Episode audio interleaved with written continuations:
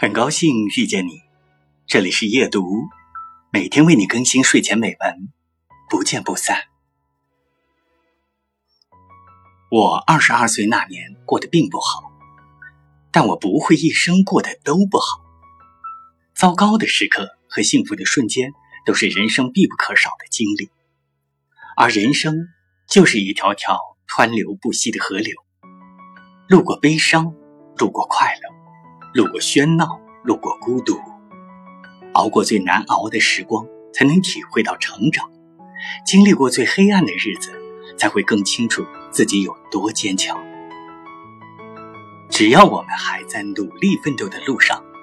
最艰难的时刻都会过去，被你忘记，或者